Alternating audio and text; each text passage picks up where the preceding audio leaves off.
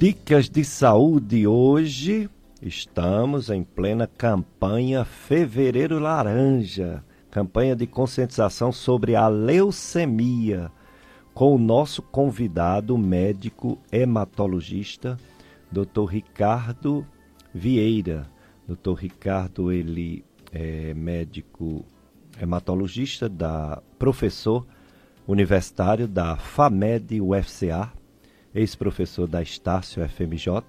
Ele é hematologista do EMOS, do Hospital São Vicente de Paulo, Barbalha, e da Clínica Infusion, aqui no Juazeiro. Então, o doutor Ricardo gentilmente veio nos falar sobre essa campanha sobre a leucemia.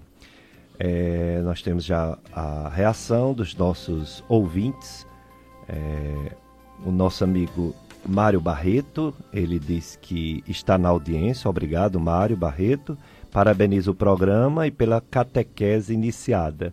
É isso aí, Mário. Agora, com mais tempo o programa, a gente volta a falar um pouquinho do nosso lado religioso, né? Que a gente estava só no bio, só no corpo. a gente vai falar também um pouquinho da alma e do espírito, que também faz parte né, da saúde do ser humano. E essa campanha é, do, do Fevereiro Laranja, ela tem uma importância enorme por tudo que a gente já falou aqui e o doutor Ricardo agora vai nos orientar sobre essa campanha. É, doutor Ricardo, essa, essa doença atinge as células do sangue chamados glóbulos brancos ou leucócitos. É a medula que produz essas células, não é isso? E o que seria a medula. O pessoal costuma popularmente chamar de tutano. É isso? É isso mesmo. Então, é, acho a, talvez a população muitas vezes não saiba, mas o, o, nosso sangue ele é produzido dentro dos ossos chatos do corpo, né? Hum. Então, os principais ossos de produção é, é, são os ossos da bacia, que são ossos chatos, né? As vértebras, aquela da, da coluna vertebral e o externo, que é esse osso que fica na frente do peito, né? Então, nosso sangue ele é produzido dentro desses ossos. É como se fosse o, o tutano do osso mesmo, é a, é a medula óssea, né? Onde, onde o nosso sangue é produzido. E a, essa doença ela se desenvolve exatamente aí, nesse localzinho aí no interior desses ossos não não são. Aí, aí, Jossenberg, tu tanto, tu gosta de comer, ó. e é muito. Mas não são esses, esses, esses atinge os glóbulos brancos, leucócitos. Não atinge a princípio os glóbulos vermelhos da anemia? Então, aí a, o que acontece é que os glóbulos brancos, né, que a gente chama de leucócitos, eles são afetados pela doença. Então eles começam a se multiplicar de maneira desordenada dentro da, desse, desse ambiente aí da, da medula óssea, né, do, do tutano do osso. Então ele começa a esses glóbulos brancos se multiplicarem, se multiplicarem aí de maneira muito acelerada dentro desse, desse ambiente e eles começam a tomar o espaço do, das outras células normais. Então, as células que produziam os glóbulos vermelhos, por exemplo, elas começam a ser ocupadas, né, destruídas, porque essas, os, os, glóbulos brancos crescem tanto e tomam tanto o, o, o alimento que ele precisa para crescer, que as células é, vermelhas também não conseguem se desenvolver bem. Então, é, uma, é sempre um, um, uma, uma, confusão que as pessoas perguntam, ah, não, anemia, leucemia, confundem achando que são iguais, né? Mas a anemia não é um câncer, é apenas um, um, uma redução da produção dos glóbulos vermelhos. Isso pode acontecer também nas leucemias. Então, muitas vezes o paciente com leucemia, ele também tem anemia, né? Mas o contrário não é verdadeiro. O paciente com anemia, ele raramente vai ter uma leucemia, né? É, então, a, a, a, a leucemia ela acaba ocasionando também anemia como parte das suas, das suas manifestações, né? Mas são situações bem diferentes, bem distintas. A medula fabrica esses glóbulos brancos, os glóbulos vermelhos, que quando baixa a medicina chama anemia, e produz também uma célula chamada plaquetas.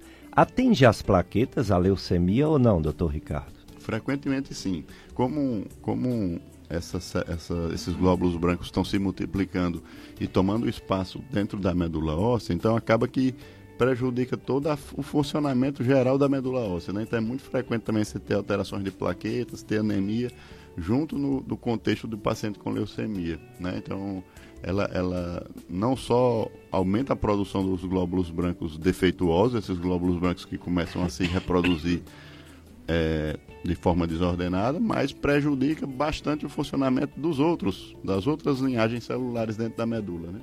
Mas em relação às plaquetas, o que é que é mais comum acontecer? Elas subirem ou elas descerem? As duas coisas podem acontecer a depender do tipo de leucemia que a gente está tá lidando. Né? Ma na maior parte das vezes, as, as, leucemias mais agressivas, que a gente chama de agudas, né? elas geralmente vão cursar com plaquetas bem baixas. Né? Existe uma forma de, uma, de leucemia que é mais lenta, que a gente chama de leucemias crônicas, é, que ela pode dar, cursar com plaquetas mais altas. Mas, o, o, digamos que o mais frequente, né, principalmente na forma mais conhecida da população de leucemia, que é a, a, forma aguda, a forma mais agressiva, a gente vai, vai ver plaquetas baixas e vai ver é, anemia também como parte do, do, quadro, do quadro clínico da doença. E pode acontecer as complicações de plaquetas baixas, como hemorragias, na leucemia, e de plaquetas altas, trombose na leucemia? Sim. É, o, o, as manifestações clínicas da leucemia elas estão muito relacionadas a, isso, a, a, essa, a essa falência, digamos assim, da medula óssea de conseguir produzir adequadamente, né? Então, como você tem uma, uma fábrica do sangue defeituosa, a fábrica não consegue produzir sangue de maneira adequada e essa, essa produção inadequada ela gera consequências, né? Então, na anemia a gente vai, vai ver aqueles sintomas clássicos de anemia, né? Indisposição, palidez, intolerância aos esforços, né? É, na, na plaqueta baixa a gente vai ver a questão da, da manifestação hemorrágica como um sintoma, né? Então, facilidade de manchas roxas pelo corpo, sangramentos é, que podem acontecer nas mais variadas regiões do corpo. Então, é, essas alterações são, são parte do, do, do contexto clínico e do, do, dos sintomas que a gente faz, que nos faz pensar na doença, em leucemia. É, vocês, ouvintes, estão ouvindo a voz do Dr. Ricardo Vieira. É, ele, é, ele é professor universitário, FAME do FCA e médico hematologista do EMOSSE, do Hospital São Vicente de Paulo e da Clínica Infusion. E veio nos falar sobre essa campanha Fevereiro Laranja, de conscientização sobre a doença leucemia. Leucemia que é um câncer, câncer de sangue. E o doutor Ricardo veio nos esclarecer vários pontos sobre essa campanha. É, a, a, a, questão dos, dos, glóbulos brancos na leucemia também existe é, manifestações diferentes no hemograma. Os leucócitos tanto podem subir como podem descer, mas é mais frequente subir, doutor Ricardo? Exatamente. Assim, é, a gente pode ver os dois comportamentos. Tanto você pode ter a forma mais, mais clássica, que, que para a gente, quando a gente vê o hemograma, a gente já detecta de cara, na primeira vista do hemograma, é aquela forma com leucócitos muito elevados. Né? Então você vai ver leucócitos às vezes muito extremamente acima do normal, né? A gente considera o número de leucócitos normais até 10, até o limite de 10 mil. Muitas vezes você vai encontrar pacientes com 100 mil, 200 mil é, é, leucócitos. Então, quando, quando a gente olha para o hemograma e vê esse padrão, a gente já pensa que pode ser uma leucemia, né? Mas também, em algumas formas, você pode ter uma forma com leucócitos baixos. E essa forma é um pouco mais desafiadora para a gente, porque porque você não, não, faz a gente pensar muitas vezes de cara em leucemia, né, com os leucócitos baixos, porque existe uma variedade de outras doenças que podem se apresentar dessa mesma maneira. Então, muitas vezes, nessa forma de leucócitos baixos, o, o diagnóstico da doença só vai sair realmente através do mielograma. Então, existe realmente como como o Dr. Pericles falou, as duas possibilidades, né? O leucócito muito elevado, que para a gente já é mais fácil, mais simples de a gente pensar em leucemia, ou o leucócito bem baixo, que aí é, a gente pode até suspeitar, mas a gente vai precisar realmente partir para o exame mais invasivo, que é o mielograma, para a gente ter uma, uma certeza se é leucemia ou se, é, ou se pode ser alguma outra doença medular que, que, que imite a leucemia, né? O mielograma é uma biópsia, é uma punção de um osso. Explique que exame é esse, o mielograma? Então, o mielograma é um exame extremamente simples, né? É bom a gente desmistificar um pouco, porque as pessoas quando chegam para fazer esse exame chegam com muito medo, como se fosse um exame bem complicado. É um exame extremamente simples. Na verdade, a gente pode fazer esse exame em dois locais do corpo, né? Ou a gente faz nessa parte do, do, da frente do peito, que é esse osso que a gente chama externo, ou a gente faz na, na, na bacia, né? E nada mais é do que a gente faz uma pequena anestesia local, como se fosse tirar um sinal, um sinal ali da pele mesmo, uma anestesia local. É, e com uma agulha a gente entra nessa, nessa localidade né, e, e aspira uma pequena quantidade de, de células para dentro da, da seringa. Né? E aí, a partir disso, a gente coloca é, esse material em algumas lâminas apropriadas de vidro e leva ao laboratório para, para que seja feita a análise. Né? E esse exame é um exame fundamental para a gente fechar esse diagnóstico de, de pacientes com leucemia. Né? Então, é, sempre que, a, que existe essa suspeita, esse exame vai ser um dos exames importantes. É, esse programa você também pode, mais tarde, outro momento, ou você que está acordando agora e não viu o início do programa, você pode escutar não só esse programa, mas outras entrevistas passadas em nosso podcast. Podcast Dicas de Saúde, localizado em aplicativos do, de podcasts ou no nosso canal do YouTube Gastroclínica Vasconcelos.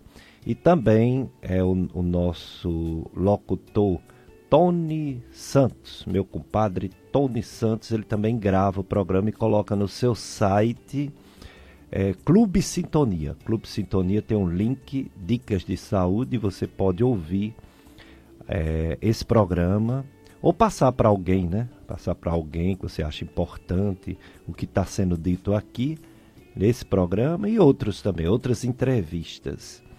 Hoje é sobre o Fevereiro Laranja, mês de conscientização sobre a leucemia. Estamos na semana de falar sobre esta campanha com o nosso convidado, Dr. Ricardo Vieira. O Dr. Ricardo falou sobre que não tem uma causa certa, mas que tem alguns fatores de risco. Ele falou da idade, é, falou de radiações, falou de é, produtos químicos, alguns venenos, né, alguns agrotóxicos talvez, o cigarro, né? Mas que são fatores que podem aumentar o risco, mas não se sabe exatamente por que uma pessoa exposta a esse risco desenvolve a leucemia e outra exposta a esses mesmos riscos não desenvolve, né? Ainda há alguns mistérios que precisam ser desvendados pela medicina mas sabemos que é muito grave, sabemos que é possível descobrir mais cedo quando a pessoa se dispõe a fazer exames. E o hemograma ele falou que muda os glóbulos brancos, os leucócitos. Doutor Ricardo, além dos leucócitos que modifica na leucemia, tem mais alguma célula no hemograma que pode uh, ajudar, vamos dizer, no sentido de dar suspeita e pedir logo mielograma? Então tem algumas, algumas coisas que fazem a gente pensar, né? Essa, essa, essa subi, subida muito intensa dos leucócitos, que não é, não é uma coisa que, que é comum né, em outras situações, né? É, principalmente quando a subida ela é muito intensa. Então, como eu falei, de 10 mil, que é o máximo, às vezes a gente encontra 100 mil, 150 mil. Isso é muito difícil de encontrar em outra doença que não seja leucemia, né? Então, é muito, é muito, fica muito mais fácil você pensar na doença. Às vezes, os, às vezes podem ter, alguns casos não são tão simples. Então, às vezes a subida do leucócito é, é pequena e aí você vai pode fazer né pode pensar em outras situações como infecções outras coisas que podem que podem simular mas existem algumas dicas, né? Primeiro, na, na, na, na forma mais é, grave da doença, que a gente chama de leucemias agudas, é, existe uma, uma célula que ela não deve estar no sangue e ela é de pessoas normais, né? Vai, não vai estar presente no hemograma de pessoas normais, mas vai estar presente nos, no, no, hemograma de pacientes com leucemia aguda, que são, uma, que são células chamadas de blastos, né? Então, quando a gente encontrar lá no hemograma, o médico quando olha o hemograma que começa a ver aqueles todas aquelas é, aqueles números né, e aquelas células é, as percentagens de cada, de cada célula, dentro daqueles números, ele vai ver é, que nos blastos você vai ter uma percentagem nas leucemias agudas. Então, 10%, 20%, 30%, vai, aparecer blastos, enquanto no hemograma normal o, a contagem de blastos é sempre zero. Né? Então, é uma, uma dica, assim, quando a gente está olhando o hemograma, se a gente encontra essa célula, que é uma célula que não deve estar no sangue, ela deve estar só na medula em condições normais, na doença, né? E, e, e, frequentemente você vai encontrar também, como a gente tinha comentado, alterações de plaquetas, alterações de anemia, né? Junto com a alteração do leucócito. Então, é, é incomum você ter só o leucócito alterado. Você vai bagunçar, digamos, o hemograma como um todo, né? O hemograma do paciente com leucemia é aquele hemograma bem bagunçado, bem que chama bastante atenção quando a gente quando a gente olha. É, quando se fala em leucemia, a primeira coisa que eu acho que chega na cabeça de qualquer pessoa, da área de saúde ou não, é sobre a gravidade, ela tem uma fama né, de levar muita morte, sobre a quimioterapia e sobre o transplante de medula mas parece que o transplante de medula tem suas indicações bem limitadas, precisas, não são para todas as pessoas que têm leucemia. O nosso amigo Jossenberg, que está aqui na operação de som, ele tem uma dúvida sobre o, o, a doação da medula óssea para o transplante. Se a pessoa que doa a, a, a medula, que faz, né, que, que retira aquele líquido, é, pode ter algum problema, essa pessoa doadora, tem alguma situação de vulnerabilidade dessa pessoa e adoecer? Bom, então, é, ótima pergunta do, do amigo e é, eu acho que de extrema relevância assim para a gente esclarecer, né, para a população. A doação de medula é uma doação, é, a gente como, como que você faz, né? Você vai ao, ao manifesta o seu desejo, né, de ser um doador de medula. Naquele momento inicial, é, vai, vai ser colhido apenas um. vai ser feito um cadastro e tudo, né? E vai ser colhido uma amostra de sangue para que seu. É, um, seu tipo sanguíneo não é o tipo, as pessoas confundem o tipo é, com aquele ABO, né? O sistema ABO, né? Mas esse tipo, que esse, essa tipagem que a gente faz para o transplante é uma tipagem que a gente chama HLA. Então é um, é um outro sistema que a gente vai ver, cada pessoa, cada um de nós, ela tem um código HLA, nós temos um código cada um de nós. Estuda na biologia, histocompatibilidade, Isso. sistema M, como é? M, é, que é o HLA, né? É o HLA. É, então, a gente, a partir desse código, que cada pessoa tem um, é um código individual, né? É, a gente consegue colocar isso no banco de dados nacional e se tiver uma pessoa precisando, sei lá, lá em São Paulo, é, vai ser procurado dentro desse banco de dados nacional. Se for, a sua for igual, o seu código for igual ao código HLA dele, vai, você vai ser acionado. Olha, você tem um, um possibilidade de doar para medula para uma, uma pessoa que está precisando, né? E aí vem o, muitas vezes o receio das pessoas, ah, como que acontece essa doação e tudo? Eu vou ter que, né, que... Pensa que vai ficar numa cama, vai tirar alguma coisa dele, um pedaço dele para dar a outra pessoa. Isso, vem aquele receio e tudo, né? Hoje em dia, a maior parte das doações, né, já são feitas por sangue mesmo, por via periférica, que a gente chama, né, por sangue. Então, como que faz? O doador, ele, ele vai receber um medicamento e esse medicamento, ele consegue levar a célula tronco, que é a célula que a gente está interessado para o transplante, ele consegue expulsar a célula tronco que estava na medula para o sangue, para a corrente sanguínea. Periferia mesmo. periferia. E aí você consegue é, coletar essas células através do sangue. Então, para o doador acaba sendo muito tranquilo na maioria, é, na, na, maioria das vezes, que não precisa de, nem de punção medular. Você consegue coletar através do sangue. Algumas exceções, né, algumas situações, vai ser preciso a coleta direta da medula realmente mas na maioria das vezes vai ser por sangue periférico, ou seja, pouco invasivo, tranquilo para o doador, né? Então é importante a gente deixar essa mensagem clara para que as pessoas não, não tenham receio, não se afastem da, da questão da doação do sangue. Essa Aliás, semana, medula, doutor Ricardo Vieira, essa semana eu recebi um, um, e-mail, não sei se você recebeu também, de um grupo, de um pessoal, acho que uma sociedade de pessoas que tem algum caso na família de leucemia, que ele diz assim: pede uma ajuda para fazer uma campanha. As doações de medula no Brasil possuem limites de cota e isso dificulta o processo, já que as chances de compatibilidade são de uma em 100 mil. O que é que você pode falar sobre essa campanha que está brotando aí nos, nas redes sociais? Sim. É, o que acontece muitas vezes é que, por exemplo, a gente pega situações onde tem um paciente com, com leucemia que está precisando de transplante, por exemplo. Aí, a nossa primeira busca sempre vai ser nos irmãos de pai e mãe. São aquelas pessoas que, que você tem uma chance maior de conseguir um doador compatível. Então, sempre a gente vai para os irmãos de pai e mãe para ver se os irmãos de pai e mãe são compatíveis. Não sendo compatíveis, a gente vai precisar ampliar mais essa busca, né? Mas aí as pessoas muitas vezes é, pedem, não, vamos fazer aqui no meu primo, no meu primo segundo, terceiro, meu vizinho, meu... mas é, a gente sai buscando assim aleatoriamente em outros, em outros tipos de, de parentesco, acaba não sendo uma estratégia boa. É muito raro você encontrar dessa maneira. Então é muito mais racional que essas pessoas vão ao, ao, ao EMOSSE e entrem nesse banco de dados nacional, porque aí, uma vez elas, elas é, a gente procurando no banco de dados, a gente vai estar procurando ali milhares de, de, de, possíveis doadores, né? É diferente você sair procurando seu vizinho, seu, você está procurando um universo muito maior de, de, de doadores e a chance de encontrar um aumenta muito. Então, não é uma boa estratégia a gente sair procurando é, por afinidade, né? A gente procura os irmãos de pai e mãe ali porque realmente a chance é bem maior. Mas saiu desse, saiu desse grupo, não tem doadores de irmão de pai e mãe, aí a gente inscreve o, o, o, o paciente que está precisando, inscreve ele no, no banco de medula, né? E aí o banco de medula começa a procurar a nível é, nacional o que é que se tem algum, algum, algum doador compatível com ele. Muito bem, então hoje vocês estão ouvindo a campanha de conscientização sobre leucemia com o Dr. Ricardo Vieira, médico hematologista, e você pode participar.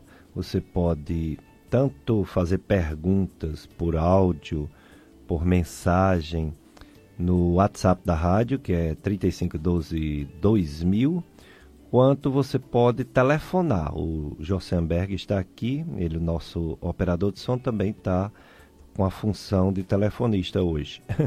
então ele vai ouvir sua indagação, sua dúvida pelo 3512 1193. 3512 1193. Você faz sua pergunta sobre essa doença tão importante, leucemia, que é um câncer de sangue, mas que existe a esperança quando se descobre, quando se descobre cedo Embora tem mais de um tipo, né, doutor Ricardo? Você já falou que tem as formas agudas e as formas crônicas.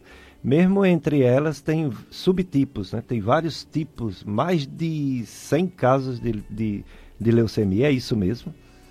É importante também a gente esclarecer algumas, algumas, algumas diferenças, né? Então, quando a gente dá uma notícia para uma pessoa que ela tem uma leucemia, ela sempre vai, fica extremamente receosa, porque ela sempre. Desculpa, mais de 10 casos. Eu disse 100, me empolguei. é, a gente sempre, quando dá uma notícia de leucemia, a pessoa tem logo aquela ideia de uma doença extremamente né, grave, que vai fazer quimioterapia muito pesada e tal, tal. Então, em alguns casos, realmente, a quimioterapia é uma ferramenta importante de tratamento das leucemias agudas, né? Naquelas, naquelas formas mais agressivas que nós chamamos de agudas.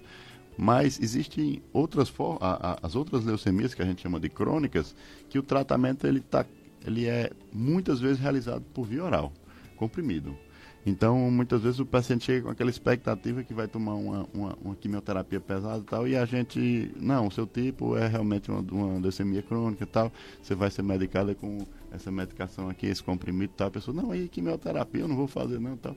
Não, não vai. Né, não. Então, é, o lado bom é que a medicina vai evoluindo, né? E a gente hoje, uma boa parte dessas leucemias crônicas já são tratadas por via oral e caminham para ser tratadas um número ainda maior de pacientes com leucemias crônicas por via oral. Então, é, digamos que a quimioterapia ela já está nas leucemias crônicas quase que aposentada, né? É, para as agudas a gente ainda tem um chão um pouquinho mais longo para percorrer, né? Um, um, aprendizado do ponto de vista maior, do ponto de vista científico ainda para que a gente chegue nesse nível de, de eliminar o tratamento quimioterápico. Né? Nas agudas, o, o tratamento quimioterápico ele ainda é muito importante, é a principal ferramenta nossa de, de, de, de, tratamento da doença e que oferece chance de cura realmente, né, através da quimioterapia. E nas, nas agudas também o transplante de medula ele é muitas vezes utilizado como um auxiliar à quimioterapia. Então, muitas vezes o paciente começa com tratamento quimioterápico e na sequência é submetido a transplante de medula. FM Padre Cícero, a rádio que do que evangeliza, mais um bloco de apoio cultural. Dicas de saúde na sua FM Padre Cícero e os ouvintes fazendo pergunta para nosso convidado que é Dr. Ricardo Vieira. Ele é médico hematologista do Hemoce, do Hospital São Vicente de Paulo, da Clínica Infusion e professor da FAMED UFCA, Faculdade de Medicina, dentro da Universidade Federal do Cariri. É, o Francisco do Crato, doutor Ricardo, ele gostaria de saber, interessante a pergunta do Francisco, se uma pessoa que já teve um tipo de câncer, qualquer câncer, e foi curado, essa pessoa tem mais propensão a ter outro tipo de câncer? Muito boa pergunta, realmente. É, então, a gente observa em, em algumas situações que o risco é, é aumentado, certo? Então, eu vou dar um exemplo. Vamos supor uma pessoa que teve um câncer é, quando é na juventude, né, aos 20 anos de idade, e tratou esse câncer, por exemplo, com quimioterapia e radioterapia, e ficou curado desse primeiro câncer. Essa pessoa, quando chegar aos seus 70 anos, 60, 70 anos de idade, ela tem uma chance maior de desenvolver alguns tipos de câncer do que quem nunca fez quimio-radioterapia, né? Então, isso acontece, por exemplo, com as leucemias agudas, isso acontece com, com outra doença na, na, da medula óssea que a gente chama de mielodisplasia, né? Então, é, o, o, fato de ter feito quimioterapia na juventude é um fator de risco aumentado para uma leucemia futura.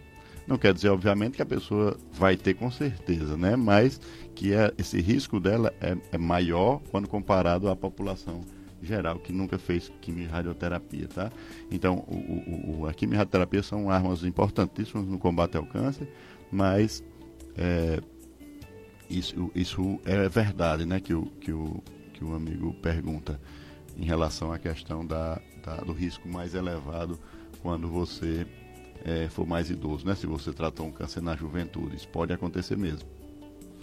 É, eu tenho um, um, um parente, um, um contraparente, que ele teve um câncer de próstata. Aí operou, fez alguma coisa além da, da cirurgia e ficou bom.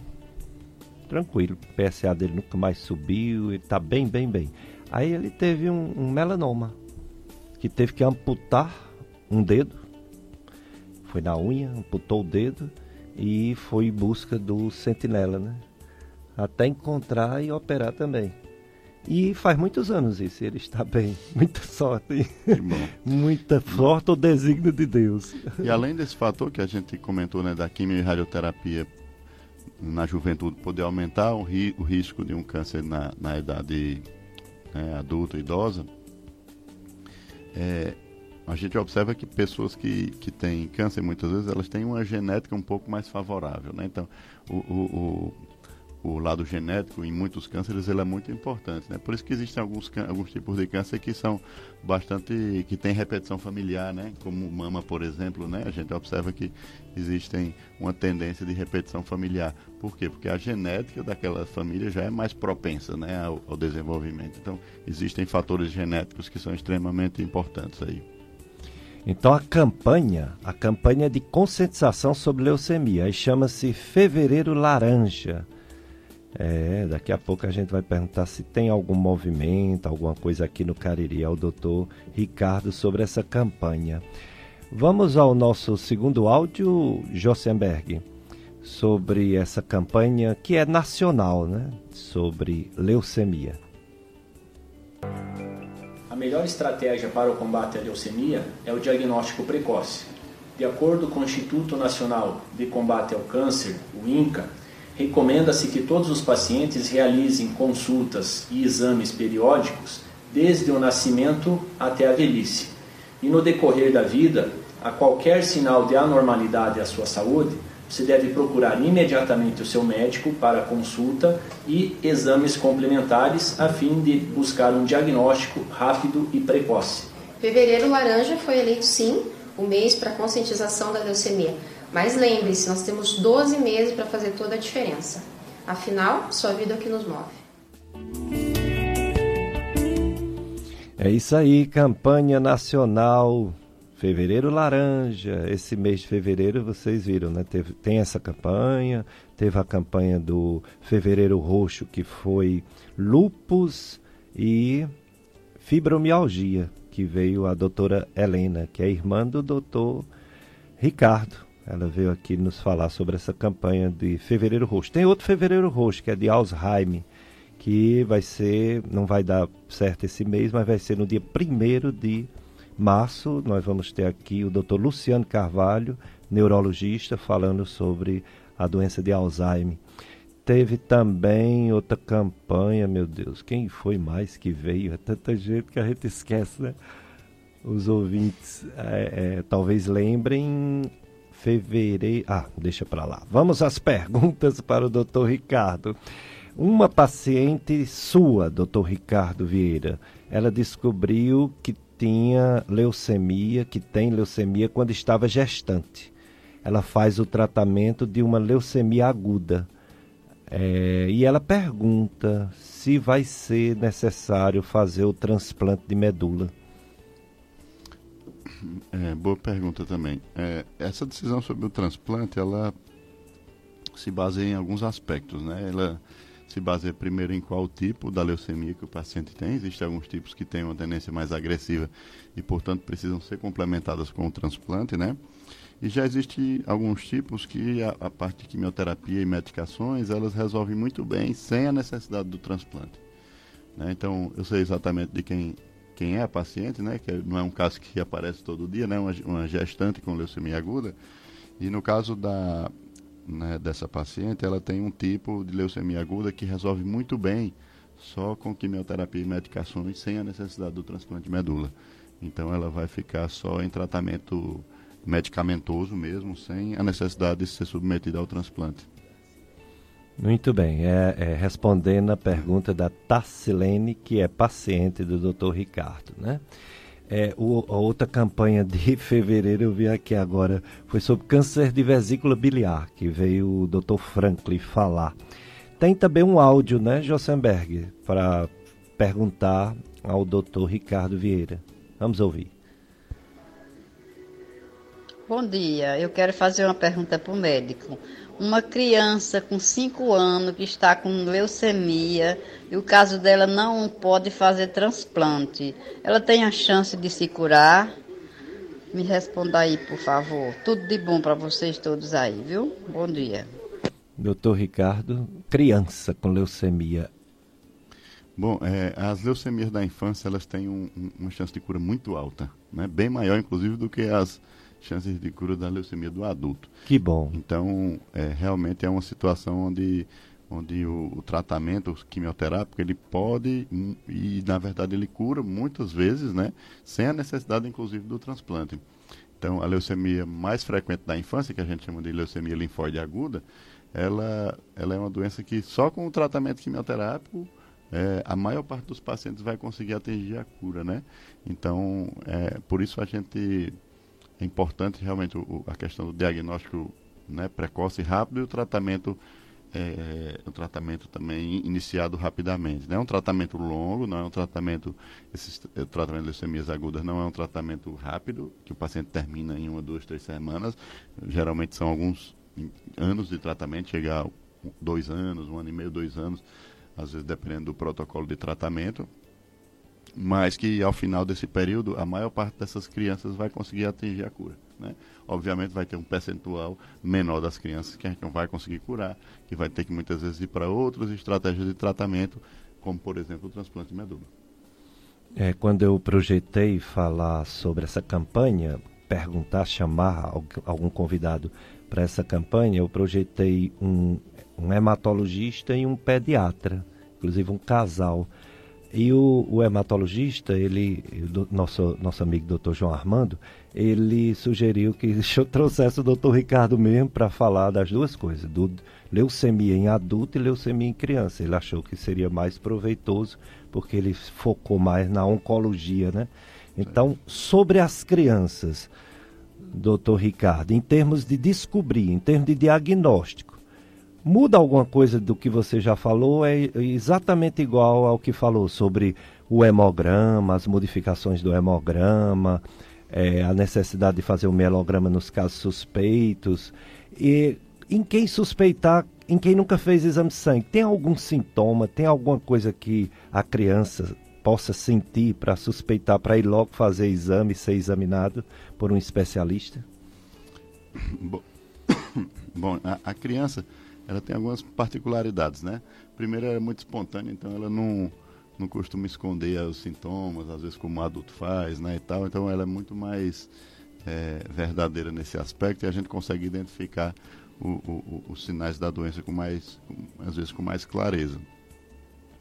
É, mas o, a, a, criança que a gente deve suspeitar de leucemia, né, é aquela criança que começa, que estava bem, normal, e dentro de alguns dias começa a ficar muito, muito é, é, indisposta, sem conseguir brincar normalmente, né, faz, se queixando realmente que está que não está bem e o, os pais percebem logo a queda da, de atividade da criança.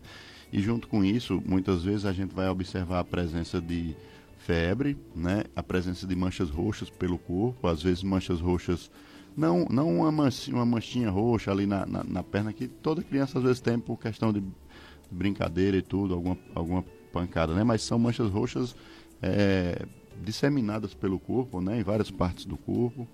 E, e muitas vezes também o aumento da, da, das ínguas, né? Aquelas ínguazinhas que ficam na região do pescoço, na região da, da axila, né? Então, a gente vai perceber esse conjunto aí de sintomas para pensar na leucemia na infância. Né? Um outro sintoma também que pode acontecer é a dor óssea. Às vezes as crianças têm, diferentemente do adulto, que não costuma manifestar muito esse sintoma, as crianças têm bastante dor óssea, uma dor intensa muitas vezes, que leva a criança a ir ao pronto-socorro, né? E isso deve ser também um, um, um sinal, digamos aí, de alerta para pensar na doença. Doutor Ricardo, é, e, a, e o linfoma? Quais as diferenças fundamentais? E é verdade que o linfoma ele pode desencadear uma leucemia? Existe essa progressão? Bom, então, o, existe muito, muito essa dúvida também entre os pacientes, né? Às vezes o paciente tem um linfoma e pergunta se tem uma leucemia e tudo. É, realmente são doenças primas, né? Primas e irmãs são doenças bem parecidas, muitas vezes, mas é, as manifestações dessas doenças são bem diferentes e os tratamentos também são diferentes, tá? É, geralmente os linfomas a gente vai perceber mais a, a, o acometimento das ínguas mesmo, né? Então, o que chama a atenção quando o paciente chega com suspeita de linfoma é que ele começa a ter ínguas que vão aumentando de tamanho e vão aumentando progressivamente, né? É, cada dia ele percebe é, essas ínguas mais aumentadas de tamanho e procura o médico por essa preocupação com essas ínguas, muitas vezes, e a gente consegue estabelecer o diagnóstico de linfoma através da, da biópsia de uma, de uma íngua dessa, né? É, mas, e, e, enquanto isso, as leucemias, a, a, o acometimento da doença, ele é na medula óssea, né? Então a gente vai ver muito mais repercussões da doença no sangue, né, do que propriamente nas ínguas, né? É, existe um certo, por isso que há confusão, porque existe um certo, uma certa intersecção entre as duas doenças, né? Às vezes um linfoma, a célula do linfoma muitas vezes pode cair na corrente sanguínea e parecer como uma leucemia e as leucemias também às vezes dão aumento de ínguas. Então existe uma, uma, uma, uma, uma intersecção entre essas doenças que às vezes é difícil mesmo a compreensão, mas para tornar mais simples, a, a, as leucemias geralmente a doença é primariamente na medula óssea, né, dentro do, do interior dos ossos, e nos linfomas a doença é nas ínguas, primariamente nas ínguas, né, primordialmente nas ínguas. Exato. E existe essa progressão que se fala do linfoma, uma pessoa tem um linfoma e depois tem uma leucemia? é, a, a, gente chama esse termo de leucemização, né? Às vezes alguns tipos de linfoma, eles podem começar nas ínguas, a doença começar nas ínguas, mas em determinado momento uma célulazinha daquela maligna fugir ali da, das ínguas e conseguir ganhar circulação é, e, e, você identificar ela no sangue, né? Esse, esse termo a gente chama de leucemização, né? Então, ela começou como um linfoma, mas depois a, a célula ganhou a corrente sanguínea, tornando-se é, parecida com uma leucemia, digamos assim, né? Mas é, isso é uma coisa que pode acontecer e a gente, através de exames, a gente consegue identificar bem qual é a doença que a gente está lidando, né? Se é um, um, uma leucemia e que tipo de leucemia é, se é um linfoma e que tipo de linfoma é, porque só assim a gente consegue tratar adequadamente. A gente não basta a gente saber que é um linfoma para tratar, a gente precisa saber a gente precisa saber é, nome e sobrenome, digamos assim, né? Não basta a gente saber que é só uma, a, a, doença maior, né? A gente precisa saber que detalhes, que subtipo dessa doença que a gente está lidando para a gente poder conseguir tratar de maneira adequada. Dicas de saúde na sua FM Padre Cícero, a rádio que educa e evangeliza. Eu sou Péricles Vasconcelos, sou médico clínico e do aparelho digestivo. E o programa Dicas de Saúde promove bons hábitos de vida, é, estimula você a procurar ajuda médica sempre que estiver doente. Só assim as doenças são descobertas a tempo de serem tratadas e curadas, pois uma doença avançada é bem mais difícil curar e só cura realmente se descobrir. Só descobre se realmente for ao médico que é o, o profissional que lida com a saúde biológica, a saúde do ser humano, assim como o psicólogo é, atua na mente, no pensamento, nos problemas psicológicos, assim como os religiosos atuam na área espiritual, o médico atua na área do corpo, do bio, biológico. Então, quem tiver doente, procura o médico, como diz a própria palavra de Deus, né? Não são os sãos que precisam de médico, mas os doentes. Então, quem tiver doente, não pense que é só uma virose, uma gripezinha e vai levando, não. É melhor procurar ajuda médica, fazer exames sempre que necessário, sempre que o médico pedir, para descobrir as doenças.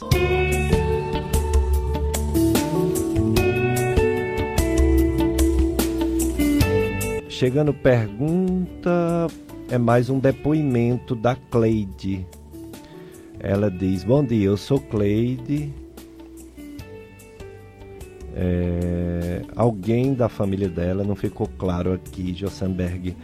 Bom dia, Jossenberg, dá uma olhadinha no que você escreveu, que eu não entendi. Bom dia, sou só Cleide, minha. Ah, que ela mandou, né? É, acho que alguém na família tem leucemia e a Cleide só tem a agradecer tudo que o doutor Ricardo fez por minha filha, filha dela. Então ela está bem, já está nas fases finais do tratamento. É a única filha da Cleide. Só Deus para pagar a doutor Ricardo. Ele é um anjo na vida de todos os pacientes. Parabéns, doutor Ricardo. Depoimento da Cleide. Oh, obrigado, Cleide. Obrigado. É bom ouvir suas palavras aí, viu? E fico feliz também pela sua filha estar tá indo bem. Né? Já está aí terminando já na fase finalzinha aí do, do tratamento e com um resultado muito bom. Doutor Ricardo, tem o tratamento da quimioterapia, tem esse tratamento que você disse via oral, que pode não ser um quimioterapia, pode ser uma imunoterapia, né, uma terapia biológica. Tem o transplante. Como é essa questão do tratamento? Depende da, da, do tipo né, de leucemia? Com certeza. É, o tipo vai ser fundamental aí para a gente decidir o tratamento, né? Então, nas, nas é, leucemias agudas, né? Realmente o, o, o, digamos, o foco ainda maior é a quimioterapia, né? Então a gente faz aquela, aqueles protocolos de quimioterapia para poder tentar eliminar a doença e algumas vezes, né? Se, se, se a gente tem dificuldade em eliminar a doença com a quimioterapia ou se é uma doença com risco maior de recaídas no futuro, a gente pensa em complementar esse tratamento da quimioterapia com o transplante, né? Já nas crônicas, nessas leucemias crônicas que são leucemias mais calmas, de, de desenvolvimento mais lento, é, o tratamento muito, ele está caminhando muito para a via oral, né? Existem ainda algumas, algumas leucemias crônicas que podem ser tra tratadas com quimioterapia, mas o tratamento realmente caminha bastante aí para, para a via oral. Muito bem. Então, e, e no caso da radioterapia, tem alguma indicação ou não? A rádio, ela em leucemias agudas pode ser utilizada em algumas situações, mas hoje em dia o, o, o, a necessidade de rádio ela é pequena, assim, a, as indicações são, são bem restritas, né? Então, digamos que o, o carro-chefe aí do tratamento é a quimioterapia realmente, né? Quimioterapia e muitas vezes o transplante. A rádio vai ser, pode ser utilizada, mas em situações bem mais peculiares, bem mais incomuns, digamos assim. É, então várias possibilidades desde que seja descoberto. E só será descoberto se a pessoa realmente procurar ajuda, né? Você que, é, que tem filhos, quando eles adoecerem, não fique pensando que é uma coisa que vai embora com o tempo, não. Aquela fraqueza, aquela falta de apetite, aquela gripe que não cessa, aquela gripe que volta direto, né? aquela anemia, aquela palidez. Então você procura o pediatra. E se você é adulto, também procura o clínico. E o clínico, ele ou o pediatra poderá encaminhar, se necessário, ao médico e hematologista para, através dos exames necessários, chegar no diagnóstico cedo, com chance de cura, de tratamento. Existe estatística, doutor Ricardo, sobre tratamento de leucemia? Claro que tudo depende do tipo, mas vamos colocar as mais graves, que são as agudas. Existe alguma estatística dizendo quais que respondem ao tratamento e quais que não respondem, ter percentuais ou não? É, quando a gente diagnostica né, uma leucemia aguda, por exemplo, é, o diagnóstico ele vem realmente do mielograma, né, desse exame que a gente faz na medula, e aí a gente vai partir para outros, uma vez que a gente sabe que é uma leucemia aguda, a gente vai partir para outros exames que vão nos, nos dar ma, o, o, mais detalhes aí dessa, dessa doença, né? Um desses exames a gente chama imunofenotipagem, que ele vai dizer exatamente é, os marcadores da, da superfície daquela célula né, é cancerígena, o que, é, que, que célula é aquela, como se fosse a identidade daquela célula, para eu saber exatamente que tipo de leucemia é. E existem alguns outros, outros exames que a, a gente pode colher também na medula óssea, que são exames de cariótipo, de biologia molecular, que eles vão nos dizer, nos traçar mais ou menos uma previsão de risco dessa doença. Tá? Então, quando a gente consegue é, com esse conjunto de, de, de, exames, a gente consegue definir, bom, é uma doença, é uma leucemia, vamos supor, mieloide aguda, é, com características né, A, B e C, que faz com que essa doença seja uma doença de alto risco de recaída pós-quimioterapia. Se, se é esse o caso, é uma doença de alto risco, a gente já pensa em fazer quimioterapia e já encaminhar direto a transplante. Né? Hum. Se a doença é uma doença de risco é, molecular baixo, a gente já pensa que provavelmente a quimioterapia sozinha vai curar e a gente evita levar ao transplante. Então, com esse estudo que a gente faz previamente, é, é, é, previamente ao tratamento, né, no diagnóstico da doença, a gente não só faz o mielograma, mas a gente faz outros exames bem mais apurados para a gente poder entender que doença que a gente está lidando, né? Se é uma doença de risco baixo, de risco intermediário, de risco elevado, e a gente poder tomar uma decisão melhor em relação a, a transplante, por exemplo. E aqui na nossa região, seu atendimento, sua visão sobre essa doença, leucemia, na nossa população, como você vê é, a, a, a frequência, como está aqui na nossa região, leucemia? Bom, a gente não, não tem estatísticas aqui nossas, né, da região muito bem é, é claras, mas a, a, nossa impressão é que segue mais ou menos a, a, o, que, o que é visto na estatística nacional mesmo. Né, é, os pacientes com leucemias é, crônicas, eles são, são doenças de... Eu diria hoje que, por exemplo, leucemia mieloide crônica é mais ou menos guardadas as proporções, mas é mais ou menos, por exemplo, como diabetes, né? Você vai tratando ali o paciente, ele tem um paciente com leucemia mieloide crônica, hoje ele tem uma sobrevida parecida com a da população geral. Então, o avanço foi tamanho nessa doença de medicações altamente específicas e pouco tóxicas por via oral comprimido, que você consegue fazer com que esse paciente tomando um comprimido ele consiga viver o que ele iria viver se ele não tivesse a doença. Tá? Oh, que bom. Então, é, em, em, algumas do, leucemias o progresso ele foi gigantesco, né? É, portanto, esses pacientes acabam, a gente tem é, vão, vão, eles vão se avolumando, né? Porque como eles vivem muito, então os casos vão aparecendo um caso, vai somando com os que já tinham, né? E eles vão, vão vivendo muito e o ambulatório vai, vai ficando mais cheio, digamos assim, das, das nas leucemias crônicas, né? Porque a sobrevida realmente ela melhorou demais. Né? Nas leucemias agudas a gente tem alguns avanços, mas a gente ainda tem alguns desafios também, né? A gente tem alguns problemas em relação ao, ao, nosso, ao nosso sistema único de saúde, que resolve bastante coisa, mas que ele está muito defasado em relação a, a, ao, ao avanço da medicina. Então, tem muitas medicações, por exemplo, que a gente gostaria de utilizar, mas a gente não tem, não tem como utilizar porque são medicamentos que não estão ainda incorporados ao SUS, né? Então, acho que essa é uma batalha que a gente tem que, que é, tentar cada vez mais fazer com que a gente consiga essa incorporação dessas novas medicações, porque não adianta muito a medicina evoluir demais, mas a gente não poder usar esses remédios, né, na nossa população. Então, a gente tem esses desafios ainda, né, alguns avanços importantes também, leucemias agudas, mas que a gente ainda tem realmente é, uma restrição do ponto de vista de poder usar essas medicações.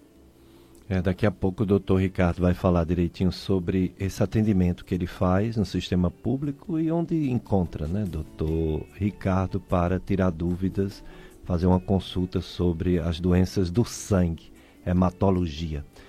Jossenberg, mais um bloco de apoio cultural, vamos lá.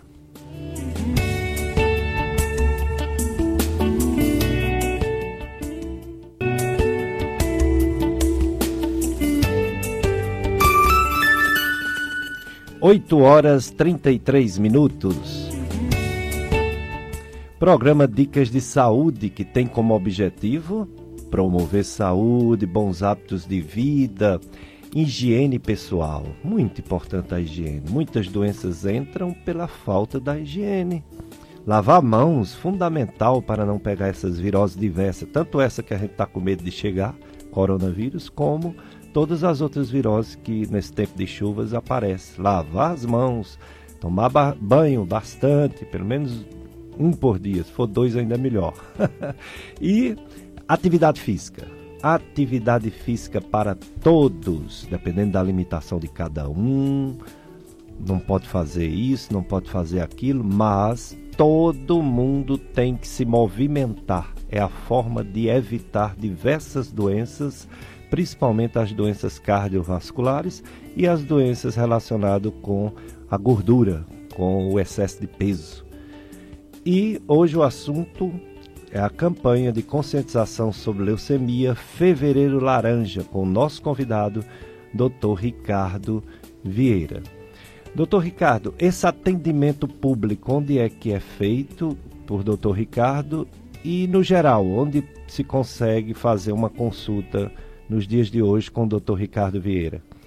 Então, é, nas, é, no sistema público, né, aqui na região do Cariri, os dois hospitais que atendem, aliás, os dois serviços né, que atendem essa parte de hematologia, principalmente voltada para leucemias, né, seriam o, o mas o EMOS ele, ele, ele atua só fazendo o diagnóstico mesmo, então tem um caso suspeito, o paciente às vezes vai na consulta, lá é fechado o diagnóstico.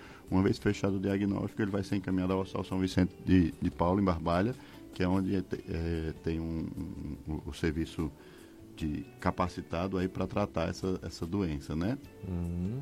E inclusive credenciado também pelo SUS para tratar leucemias. Então, é, é, geralmente é assim que, que, que acontece. É, e qual foi a outra pergunta que eu me esqueci? É, qual é os atendimentos? Onde Sim. encontra o Dr. Ricardo é, Vieira? E no sistema de, de, de, particulares e convênios, a gente atende tanto no Hospital São Vicente de Barbalha, quanto na clínica, na nossa clínica que fica lá no Office Cariri, né, na sala 902 ali do Office Cariri. Muito bem, então, é, quem quiser fazer uma consulta com o Dr. Ricardo, Office Cariri, Clínica Infusion, e o sistema público, como ele falou, Hospital São Vicente de Paulo, e tem também ambulatório da, da FAMED, Barbalha. Isso, nós, nós fazemos um pequeno um ambulatório acadêmico né, na, na, na FAMED, com os estudantes de medicina, na, na UFCA, É, lá mais voltado para a hematologia geral, digamos assim, né? A gente vê mais essas condições, essas doenças mais mais simples, né? As anemias, alguma alteração de hemograma, alguma coisa, mas o, essa, esse, o, o, o assunto de leucemias, que é um assunto mais que exige mais uma estrutura para tratar e tudo, realmente a gente sempre encaminha. É, pra, não, não dá para a gente fazer esse tratamento lá na, no ambulatório da UFCA, a gente só faz diagnosticar e encaminhar. Temos mais um áudio, Josenberg, um áudio da, da nossa amiga ouvinte de. É a Elaine, né? Elaine Rodrigues, que parabeniza o programa e a atuação do médico Ricardo Vieira. É da comunidade da Vila Biragem, Caririaçu. Vamos ouvir. Olá, bom dia. Uma luz especial a você, Péricles, a toda a sua família, a esse médico excelente que está fazendo esse programa maravilhoso, a todos da minha comunidade Mirage, a minha mãe Socorro, Elaine Rodrigues.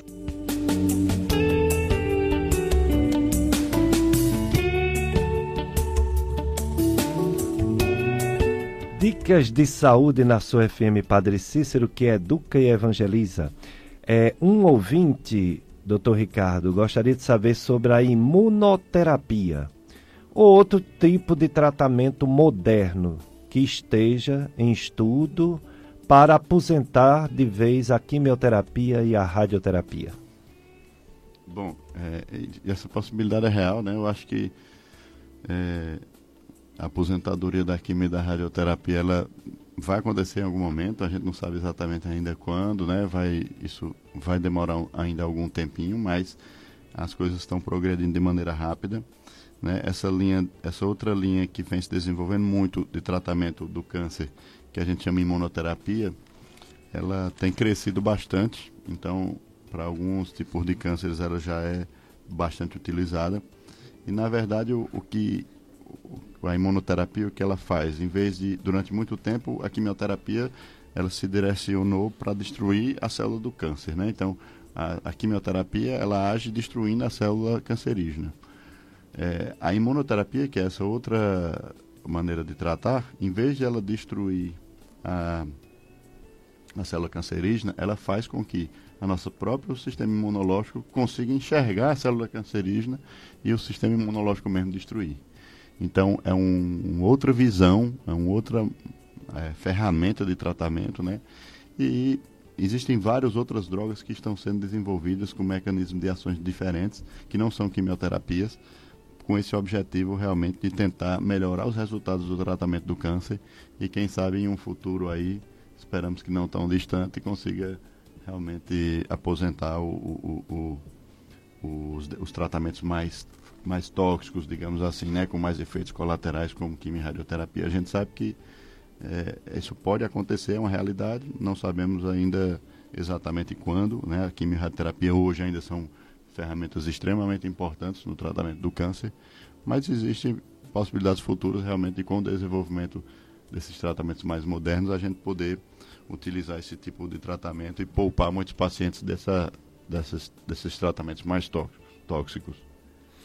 Dicas de saúde na sua FM Padre Cícero, mês, campanha de conscientização de leucemia, fevereiro laranja, com a presença do Dr. Ricardo Vieira.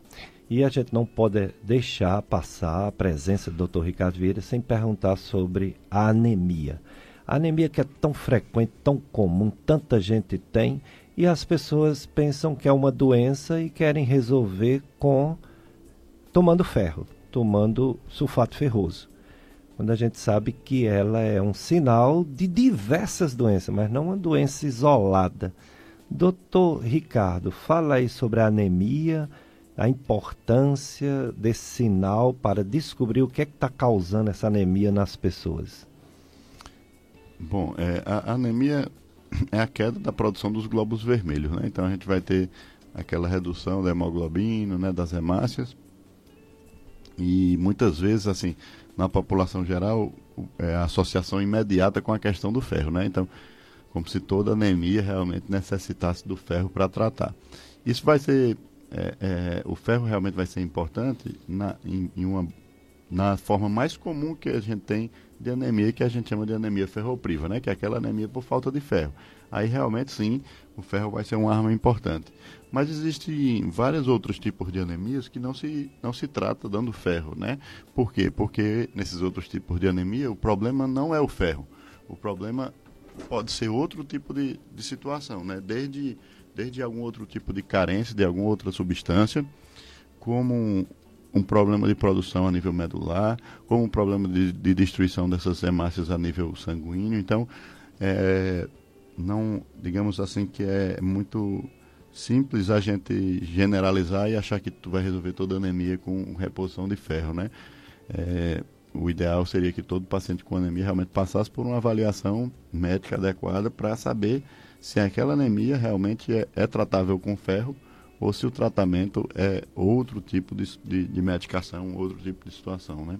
Então são muitas né, possibilidades diante de uma pessoa com anemia. As mulheres parecem ter um pouco mais dessa anemia ferropriva do que o homem, né? Se deve ao que, doutor Ricardo? Então, o, o, o, os grupos assim mais propensos à anemia por, por falta de ferro são as crianças, né? É, existe uma, uma, faixa etária ali que a criança está saindo do aleitamento materno para entrar no, na, na, alimentação da família.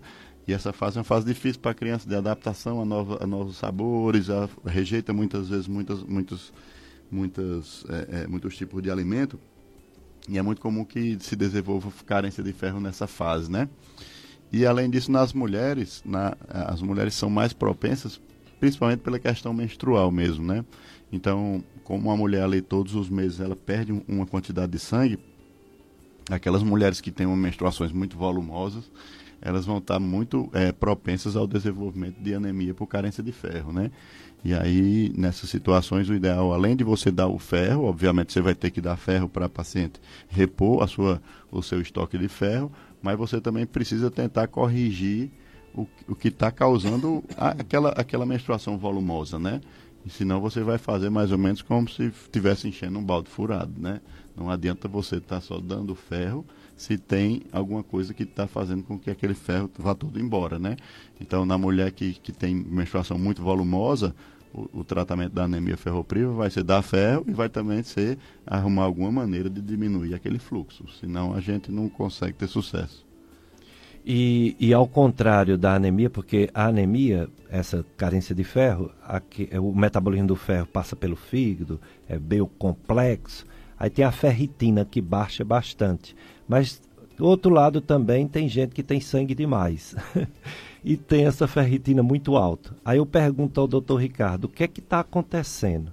Está aumentando os casos dessa hemocromatose, ferritina alta, seja por a causa primária hereditária, ou seja por doenças no fígado, eu estou percebendo que está aumentando muito em caminho para o doutor Ricardo, em caminho para o Hemós para fazer sangria. É impressão minha ou tem realmente alguns números que mostram que está aumentando? É, então, é, é, tem algumas coisas que eu acho importantes a gente falar em relação à questão de ferritina alta, né? Realmente é uma situação frequente na população, a gente pega é, com bastante frequência essa situação da ferritina elevada, né? E existe uma diferenciação importante para a gente fazer quando a gente vê um paciente com ferritina alta. A ferritina ela pode ter, significar duas coisas. Ou o paciente realmente tem muito ferro, né? E isso acontece nessa doença, principalmente nessa doença que a gente chama de hemocromatose, que é uma doença que às vezes tem muita, muita questão genética envolvida, né? E também em algumas outras formas de doença que levam ao acúmulo de ferro. Ou a outra possibilidade é que o paciente esteja tem algum tipo de inflamação. A ferritina, por ser uma proteína de fase aguda, ela é, é secretada também na vigência de inflamação. Então, por exemplo, se a gente pegar um paciente que está, por exemplo, é, em choque séptico na UTI, né, com infecções graves e fizer uma ferritina, vai dar muito alta. Não vai dar muito alta porque o paciente tem muito ferro. Ela vai dar muito alta porque o paciente está inflamado. Então, quando a gente pega uma ferritina alta, a primeira diferenciação que a gente tenta fazer é essa. Essa ferritina está alta por inflamação ou ela está alta por sobrecarga. Né? E existem algumas maneiras de a, gente, de a gente fazer isso. Né? A principal, um, uma ferramenta importante é a gente ver como que está o restante do perfil do ferro, além da, de somente a ferritina. Então, quando você tem uma hemocromatose, costuma ter, além da ferritina alta, a saturação da transferrina alta, o ferro, o ferro sérico alto, né? Outros índices sanguíneos também acompanham essa elevação, né? Se a elevação é só da ferritina, mas os outros índices são normais, a gente tende a pensar que seja mais uma ferritina alta por, por motivo inflamatório e a gente pesquisar se aquele paciente tem alguma doença que esteja gerando inflamação. Né? Então, quando a ferritina está alta por questão inflamatória, a sangria ela não, é, não, não vai ajudar tanto. Né? Ela vai, o que vai mais ser, mais, ser mais interessante é você tentar entender por que está alta, se tem alguma doença inflamatória subjacente e tratar aquela doença que está gerando a, a, a inflamação. É, Seria mais ou menos aí. Ah, tanto o álcool quanto o excesso de peso parece que influencia também nesse metabolismo do ferro e sobe a ferritina, né? Sim. Nesses casos de alcoolismo, ou então no caso de obesidade, a sangria também não, não ajuda muito, não, né? Não costuma ajudar muito, não. É, vai, esses, esses casos aí vai, vão cair realmente naqueles casos onde onde é mais uma questão inflamatória, né? O álcool acaba induzindo um grau de inflamação, né? A nível hepático, né? É. E a, a, a, a, obesidade também, né? A, a, síndrome metabólica, ela acaba é, gerando é, aumento de mediadores inflamatórios e subindo. Então, o benefício desses, nesses casos da sangria, ele realmente é, não, é, não, é, não é importante como o benefício no, no, no paciente que tem hemocromatose mesmo. Doutor Ricardo, um, um ouvinte, ele, ele pergunta assim uma grávida com leucemia, como foi o caso que a gente que você comentou há pouco, fazendo o tratamento, a criança tem algum risco devido ao tratamento ou a criança tem um risco de nascer com leucemia porque a mãe tem? Não, é risco realmente durante o tratamento existe. É uma situação extremamente desafiadora, né? extremamente séria quando você tem uma, uma gestante com leucemia. Por quê? Porque primeiro você vai precisar usar medicações que são pesadas, né? Numa mulher que está gestando. Então, essas medicações é, podem ter alguma passagem para o, o, para o, o, feto, né? E atrapalhar e fazer com que aquele feto nasça com algum problema de saúde. Então, isso, isso é uma realidade, né? Isso é possível. Mas, às vezes, né, quando é uma leucemia agressiva, né? Se, se, é, se é uma leucemia é, tranquilinha, uma leucemia crônica, por exemplo, a gente pode até tentar segurar um pouquinho o tratamento para iniciar só depois que o bebê nascer, principalmente se o diagnóstico já for na fase final da gestação. Mas quando é uma leucemia grave, uma leucemia aguda, é uma doença que mata em, em, pouco tempo se não tratada. Então não tem como a gente esperar nascer a criança para começar a tratar. Então a gente tem que começar o tratamento, mesmo aceitando o risco que pode acontecer de a, de a criança ter alguma, algum impacto desse tratamento, né? Então mas a gente tem que priorizar a vida da mãe. Afinal, se a mãe não sobreviver, a criança também não sobrevive. Né? Então, a gente prioriza a vida da mãe e tenta, na medida do possível, usar, usar quimioterápicos que sejam menos agressivos para o feto e vai tentando é, é, levar isso durante a gestação. Né? É, é uma situação extremamente. É, que, que, exige muito cuidado, né? exige muito. É uma situação extremamente dramática, muitas vezes, né? mas que algumas vezes a gente, felizmente, consegue ter um final feliz, como foi o caso dessa, dessa é, gestante que nos, que nos contactou aí, né? Ela teve um, foi tratada durante o período gestacional com medicações quimioterápicas que potencialmente poderiam ter, ter gerado algum problema ao feto, mas felizmente nasceu bem, né, tranquilo, sem nenhum tipo de problema identificado. Então, é, foi um, um, caso que a gente fica bastante satisfeito, né, quando com um desfecho desse.